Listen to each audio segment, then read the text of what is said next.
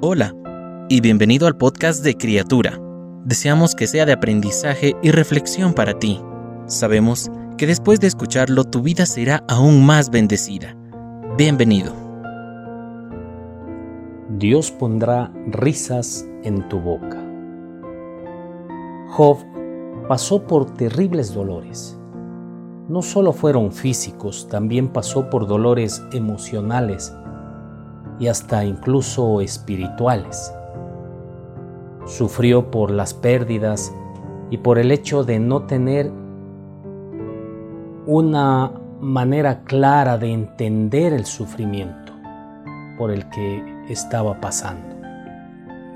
Además de eso, él fue juzgado por todos, hasta por sus propios amigos, como si se tratara de un gran pecador que merecía tales castigos.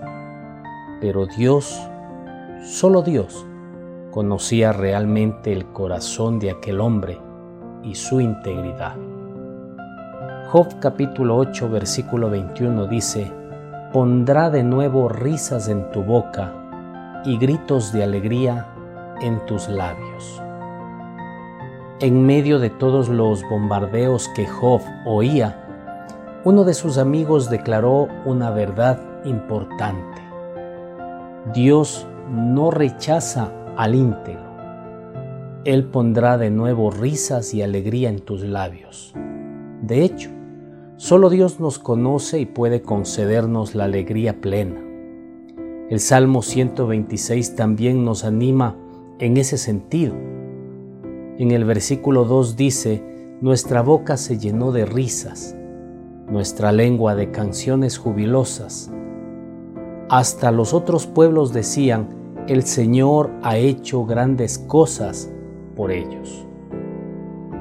Créelo a pesar de todo el sufrimiento que enfrentamos, Dios nos puede conceder alegría real y verdadera.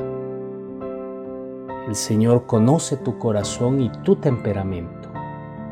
Él es el juez justo. Él cuidará tu causa, aun cuando seas acusado injustamente. Jesucristo te fortalece y te ayuda a enfrentar los desafíos de la vida. Cree por encima de las circunstancias. Dios te llenará de alegría sin fin. Ora conmigo.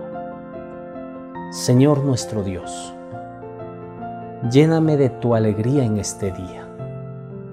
Que los sufrimientos que me afectan no puedan robarme la alegría y la esperanza de una vida gloriosa en tu presencia. Enséñame a confiar en ti, aún sin entender el porqué de tantas dificultades. Que tu alegría me fortalezca y que Cristo sea siempre mi meta y el motivo de mi alegría. En el nombre de Jesús. Amén. Cada una de las palabras que se dijeron hoy fueron un mensaje directo del Señor para ti. Oramos para que Dios siga bendiciéndote.